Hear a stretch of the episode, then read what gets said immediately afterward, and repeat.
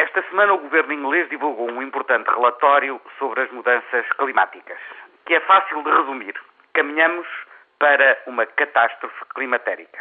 Com efeito, o aumento das emissões de carbono provocará um aumento da temperatura do planeta em termos médios entre 2 e 5 graus Celsius até 2050. Não, não me enganei, é mesmo até 2050. Para termos uma ideia do que este aumento significa, no período de 45 anos que está à nossa frente, basta recordar que 5 graus Celsius foi o aumento acumulado da temperatura do globo terrestre desde o último grande degelo até à atualidade.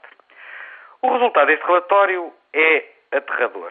Alterações das colheitas, subida do nível do mar, falta de água e ainda por cima aumento das tempestades, alteração brusca do clima, extinção de espécies.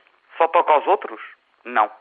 Para Portugal, como para a Espanha ou para a França, o relatório resume uma previsão severa de desertificação, falta de água, aumento exponencial dos fogos florestais, riscos acrescidos para as cidades costeiras com a subida do mar.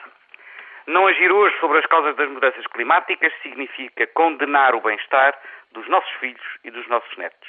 Será que perante este relatório a administração americana pode continuar a negar o efeito estufa e a rejeitar negociar o protocolo de Kyoto?